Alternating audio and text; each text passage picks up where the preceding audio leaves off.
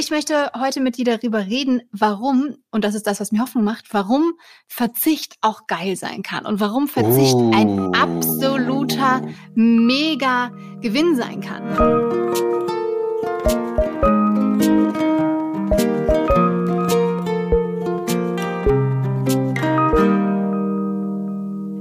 Und herzlich willkommen zu einer neuen Ausgabe von Hallo Hoffnung. Ich hoffe, ihr schwitzt nicht so wie wir. Hm. Es ist bestimmt heiß bei euch. Vielleicht, vielleicht aber auch nicht. Denn Finn, wie geht es dir? Wie ist die Lage? Wie ist die Stimmung in diesem Sommer? Stimmung ist sehr gut, weil ich auch festgestellt habe, dass ich als Autor sowieso schon immer sehr umweltschonend lebe, weil ich ja immer alles in meinen Texten recycle. Ja, Namen, uh. Orte, Menschen, Handlungsstränge. Das kommt teilweise immer wieder vor. Mhm. Ich bin mhm. Stefan Finn Spielhoff, ich bin Texter und Autor in Berlin. Wer bist du? Mein Name ist Christiane Stenger. Ich bin Gedächtnistrainerin, Moderatorin, Autorin und Podcasterin an manchen Tagen. Und äh, heute bin ich einfach auch gut gelaunt, weil wir Podcast aufnehmen und weil ich natürlich ein ganz zauberhaftes Thema mitgebracht habe, Finn. Denn es geht um die Hoffnung und äh, wir haben diesen Sommer schon viel geschwitzt. Es wird warm. Der Klimawandel sagt mittlerweile auch Hello. Ich bin nicht nur in der Theorie da, ich zeige euch endlich so richtig, was ich kann. ja, mich gibt's auch praktisch. Ja. Mich gibt's auch praktisch in echt. Und ähm, das macht mich natürlich nicht glücklich, aber ich möchte heute mit dir darüber reden, warum, und das ist das, was mir Hoffnung macht, warum Verzicht auch geil sein kann und warum Verzicht oh. ein absoluter mega Gewinn sein kann. Die Antwort heißt nein. Ja. Ich bin, ich bin, ich bin bereit zu verzichten. Du bist bereit zu verzichten? Ich bin bereit zu verzichten. Sag mir warum. Na, ich glaube, also ich bringe einfach nur quasi die These mit, dass wir ja vor allem, wenn wir über den Klimawandel reden, und wir reden ja schon sehr lange darüber, und es hat aber nicht noch nicht dazu geführt, dass äh, gefühlt richtig viel passiert ist und dass wir jetzt alle sehen können, ach, jetzt sind wir aber auf dem richtigen Weg. Wenn es so weitergeht, dann äh, ist das mit den 1,5 Grad gar kein Problem, weil die werden wir ja voraussichtlich schon in ein paar Jahren äh, knacken. Knacki knack. Ähm, ich finde es immer noch verwunderlich, wie manche Medien auch mit diesen äh, Hitzewellen, die wir jetzt im Sommer haben, auch umgehen. Da wird eher so so wir knacken den Hitzerekord, yippie yay, gefeiert. So, wir sind jetzt heißer als Malle. Es ist für mich total befremdlich, dass wie die, wie die Krise behandelt wird. Und wenn wir über die Krise reden, über die Klimakrise, über die Menschen, besser gesagt, das ist ja keine Klimakrise, sondern es ist der Menschen, äh, der menschengemachte Klimawandel und na gut, damit halt die Krise. Äh, auf jeden Fall ist es ja so, die Krise hört sich so an, als ob als ob es aus Versehen, upsala, auf irgendwie so, hups, wo kommt denn die Krise jetzt her? Aber wir haben sie ja selber gebaut. Und was, was, was mich, was? Wie bitte? Schönes selbst gemacht? Hä? Das glaube ich aber nicht. Wo hast du das ja. denn her? Das, das, ähm, das, ähm, das sagt die Wissenschaft. Das sagen wir, da sind wirklich alle, die sich damit auskennen, fest und überzeugt. Und das Schöne ist, das heißt, das Schöne ist, jetzt langsam ähm, merkt man es ja auch. Jetzt wird ja nicht nur gewarnt, sondern man spürt es am eigenen Leib, die Hitze zum Beispiel. Man merkt, man darf nicht mehr in den Gardasee reinspringen, weil es zu gefährlich ist, weil man sich den Kopf verletzen könnte, weil der oh, Gardasee so wenig Wasser hat. Also die Italien trocknet aus, Spanien, überall in Europa, es brennt und äh, es ist, die Krise ist auf jeden Fall jetzt da. Und was mich immer noch wundert, ist, dass wir immer noch so viel darüber reden, dass ähm, man ja verzichten müsste und dass man das ja eigentlich auch niemandem aufhalsen kann. Eigentlich kann man das niemandem antun, ja. Also genau, also alleine ja. nur bei diesem äh, auch schon äh, nervenaufreibenden Thema Tempolimit, ne? Ist es mm, ja auch eine ideologische mm. Frage, woran man, also schon so eine Entscheidung, die natürlich auch nur einen recht im Verhältnis gesehen recht kleinen Effekt hat, aber es ist eine Maßnahme, die man super schnell umsetzen könnte. Aber an sowas scheitert es ja schon, weil wir dürfen ja nicht darauf verzichten, so schnell wie wir möchten über die Autobahn zu rasen. Es geht ja nicht. Es ist ja die Freiheit, die damit beschnitten wird und beraubt wird und der Verzicht darauf wäre ja eigentlich nicht tragbar. Und deswegen glaube ich, dass wir diese Geschichte anders erzählen müssen, dass wir eben wahnsinnig, wahnsinnig viel zu gewinnen haben. Und zwar eine Welt, in der wir eben noch äh, leben können und in der man eben nicht ähm, umfällt, weil es zu heiß ist. Ich glaube, das Problem am Klimawandel ist ja auch, dass es halt nicht diese eine Silver Bullet gibt, also diese eine Superlösung, die alles lösen wird, sondern dass es halt lauter viele kleine Dinge sind. Und wenn du beim Tempolimit sprichst, ist es halt tatsächlich so, dass allein das Tempolimit auf den deutschen Autobahnen zu beschränken würde, irgendwie so viel CO2 einsparen, wie andere Länder komplett im ganzen Jahr rausballern. Und ja, das sind halt irgendwie ganz kleine Länder, Aber trotzdem ist das halt so die Größenordnung, über die wir reden. Mhm. Das heißt, nichts von dem, was wir tun können, singulär, wird irgendwie so 50 Prozent einsparen, sondern alles wird irgendwie so hier so drei Prozent und da so vier Prozent und da so fünf Prozent. Und das macht halt den Bock dick.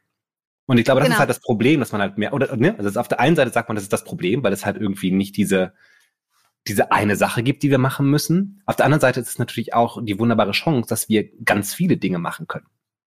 Ne? Sehr- Hier mal Genau. langsamer fahren, hier ein bisschen weniger Fleisch essen, hier ein bisschen weniger Klamotten kaufen und vielleicht ähm, eher an den Gardasee mit dem Zug als ähm, wo fliegt man denn hin? Auf den, auf den Kilimanjaro. Wo fliegst du im Sommer hin? Auf den Kilimanjaro. Auf den Kilimanjaro, ja. Ja, ähm, ja genau. Die Hitze. Die Hitze macht mich, macht mich, macht mein Gehirn langsam. Ja, und, Und, das, gibt mir falsche Worte. Es ist sehr, sehr schwierig für jemanden, der professionell Texte schreibt, wenn ich vor meinem Computer sitze und denke so, mm, was ist nochmal dieses Wort für? Ja, und da ist nämlich auch ein Knackpunkt, was du sagst. Das macht nämlich die, unsere, die Hitze macht unsere ähm, Birne matsch. Da ist ja auch was dran und ich weiß nicht, ob du es es gesehen hast. Es gab nämlich neulich eine Ausgabe von Börse vor acht und da Oh. hat die Moderatorin Anja Kohl aber über den Klimawandel vor allem geredet. Okay. Und das fand ich eben auch ganz spannend, weil sie in dem Moment eigentlich auch auf also ihre Börse vor acht in dem Sinne jetzt verzichtet hat. Sie hat schon auch über den DAX gesprochen kurz, dass sie der DAX trotz Hitze nochmal angezogen hat. Aber sie hat vor allem eben darüber gesprochen, wie fatal die Lage ist. Und das ist ja auch der Punkt, dass ja ganz oft argumentiert wird, ja, Klimaschutz, äh, das würde ja so an die Wirtschaft drangehen. Aber Genau, es geht nämlich an, also eher die Klimakrise wird an die Wirtschaft rangehen aus ganz vielen Faktoren, weil natürlich die Klimakrise unglaublich hohe Kosten verursacht. Also man geht davon aus, dass diese gute alte Klimakrise in den letzten ähm, knapp 20 Jahren sogar ungefähr 145 Milliarden Euro gekostet hat also Hm. Schaden verursacht hat.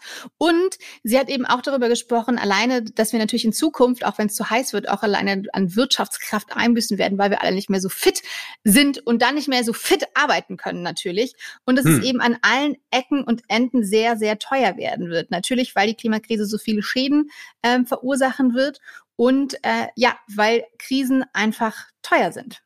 Fun Fact, ich komme bei 40 Grad einfach auch zu nix. Ja, also da muss ich einfach sagen, so Leute, schwierig, schwierig, schwierig, schwierig. Schwierig.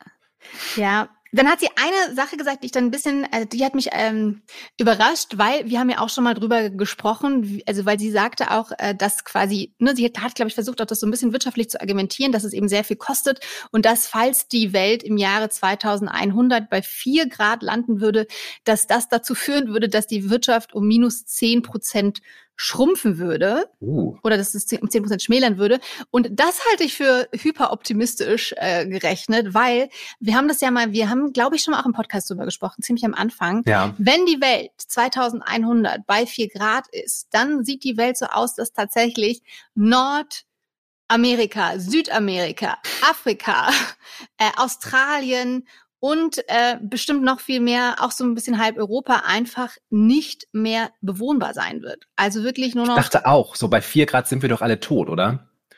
Naja, Ähm, wir sind wahrscheinlich noch nicht alle tot, aber du kannst halt nur noch quasi da äh, Kanada, Russland und ich glaube Neuseeland, da sind überhaupt noch so Fleckchen, wo du es aushalten kannst. Alles andere ist halt wirklich Wüste, vertrocknet, da gibt's kein Wasser mehr, da kannst du nichts mehr anbauen. Es gibt noch paar Flächen, glaube ich, so nach diesen Rechnungen, wo du was anbauen kannst. Und was ja auch äh, ein bisschen absurd dabei ist, das sind ja noch so quasi mittel-okay Szenarien, weil man ja viele Dinge, die jetzt passieren, in diese ähm, Ja. Modelle noch gar nicht eingerechnet hat. Weil es geht ja, das stellen ja auch alle ForscherInnen äh, fest, es geht ja alles doch sogar noch schneller als gedacht. Und jetzt treten so Effekte auf, dass ähm, die Luft oder die Atmosphäre sich zum Beispiel nicht so schnell mehr von ähm, Methan erholen kann, weil sich das einigermaßen, glaube ich, viel schneller abbaut als CO2. Aber jetzt wird auch noch die Luft mit Methan viel schneller angereichert, weil sie sich eben nicht mehr selber reinigen kann, weil unser System, unser Erdsystem eben kurz vor dem Kollaps steht. Also da hängen ja ganz viele Systeme zusammen, die einfach ähm, Milliarden Jahre so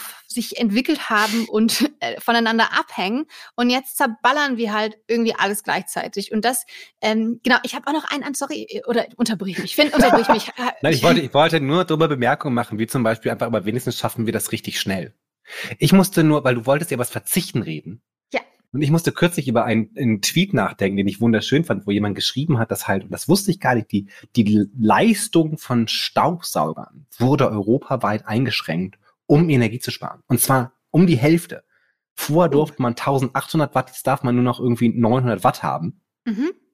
Und diese Energiesparmaßnahme, minimal, die wir auch nicht merken, weil anscheinend irgendwie die Saugleistung komplett die gleiche ist, ähm, führt dazu, dass es irgendwie jährlich 19 Terawattstunden eingespart werden. Und das ist ungefähr die Jahresleistung von, von vier Atomkraftwerken. Wahnsinn. Einfach nur durch. Einfach nur durch, dass man was ändert, weniger macht. Man verzichtet theoretisch auf etwas. Ich kann etwas nicht, ich kann ein Produkt nicht mehr kaufen, das vorher da war.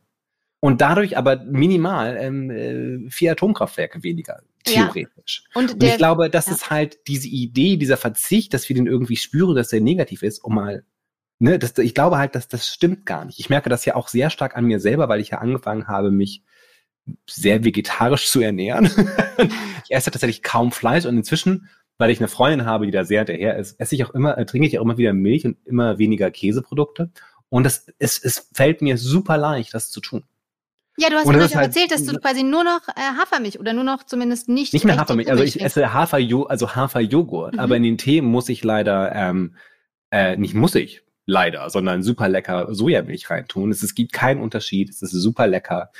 Ich finde, äh, so eine gute vegane Wurst kann auch mega gut sein. Seitan ist mein neuer Burger und finde das alles relativ unproblematisch und finde das dann halt richtig gut, wenn ich da mal irgendwie meine Pesto Genovese mache, weil ich glaube nicht, dass es jetzt zu diesem Zeitpunkt tatsächlich einen Parmesan-Ersatz gibt, von dem ich sagen würde, yes. Aber ich glaube, das ist halt so viele kleine Schritte. Man muss, ich muss halt, ich habe nicht das Gefühl, dass ich mich auf einmal komplett ändern muss, sondern dass ich so nach und nach meine Ernährung und meine Lebensweise umstellen kann und merken kann, hey, es geht und, auch einfach ohne. Und hatte, hast du davon auch einen Gewinn erspürt, erspürt schon? Eigentlich nicht. Es ist also sagen, alles ist halt wie bisher. Ich, ich nehme es halt eigentlich nicht wahr. Man könnte zwar sagen, ich fühle mich ein bisschen besser, weil ich irgendwie denke, ich esse hier gerade kein Tier. Mhm. ja, aber es ist halt so ein so ein Ist ja aber schon mal ein Gewinn eigentlich. Es ist, ist ein positiver psychischer Nebeneffekt zu wissen, dass ich mit meiner Ernährung weniger der Umwelt schade als vor fünf Jahren dass ich irgendwie sagen kann, und das ist ja auch eine interessante, das, oh, das ist ein interessantes, ne, zu sein, dieser psychische Effekt, den man dazu hat, es geht mir, ne, den darf man vielleicht nicht unterschätzen. Ich gewinne ein reines Gewissen. Ist ein reines Gewissen nicht auch geil? Und ein bisschen mehr Glück und man uh. hat das uh. Gefühl halt vielleicht auch, ja, weil das, weil wir es jetzt alle vielleicht machen, dann ist es so eine, auch so eine kleine Bewegung oder so eine Werteänderung, die versteht. Und ich habe total gewonnen, als ich äh, vor vielen, vielen Jahren äh, Vegetarierin geworden bin, 2014. Da ähm, habe ich nämlich, weil ich hatte früher wirklich so Probleme, mich zu entscheiden in Restaurants zum Beispiel. Ja, ich mm. hatte 131.000 Gerichte zur Auswahl. Yes. Und jetzt kann ich immer direkt zu den Vegetariern vegetarischen Gerichten gucken oder manchmal, wenn es auch vegane gibt und du hast vielleicht vier, fünf geile Sachen, die dich interessieren und dann geht die Entscheidung so schnell und ich bin so glücklich. Also mein äh, Bestellprozess im Restaurant ist, hat sich wirklich komplett auf den Kopf gestellt und oh. da habe ich wahnsinnig dazu gewonnen. Also und ich diese grauenhafte, sorry, mach ja. weiter. Du bist gerade so begeistert. Nein, nein, nein, mach du. Immer diese grauenhafte kapitalistische Lüge der, der, der, der, der Entscheidungsfreiheit, die großartige. Hier sind 17 Chipsarten. Hier sind 300.000 ja, Arten, ein T-Shirt zu bestellen. Das ist ja schon längst widerlegt, dass nein, das ich möchte, macht. Ich ja, finde es sehr beruhigend. Das ist aber auch das Alter, ich weiß. Das ist der Ort, wo ich meine T-Shirts kaufe. Mhm. Da kriege ich meine Hosen her.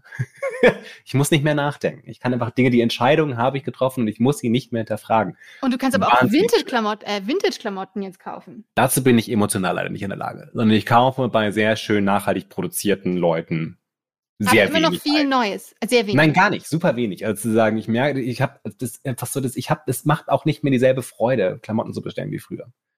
Ich habe erfunden, dass ich, dass ich, dass ich, dass mein Style mich nicht glücklich machen wird.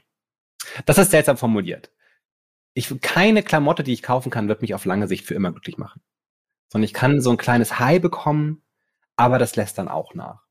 Ja, dann wird das ultimative früh, beste T-Shirt von dem du geträumt hast, halt irgendwie immer nur noch ein T-Shirt. Und dass es immer nur noch ein T-Shirt ist, ist geil genug.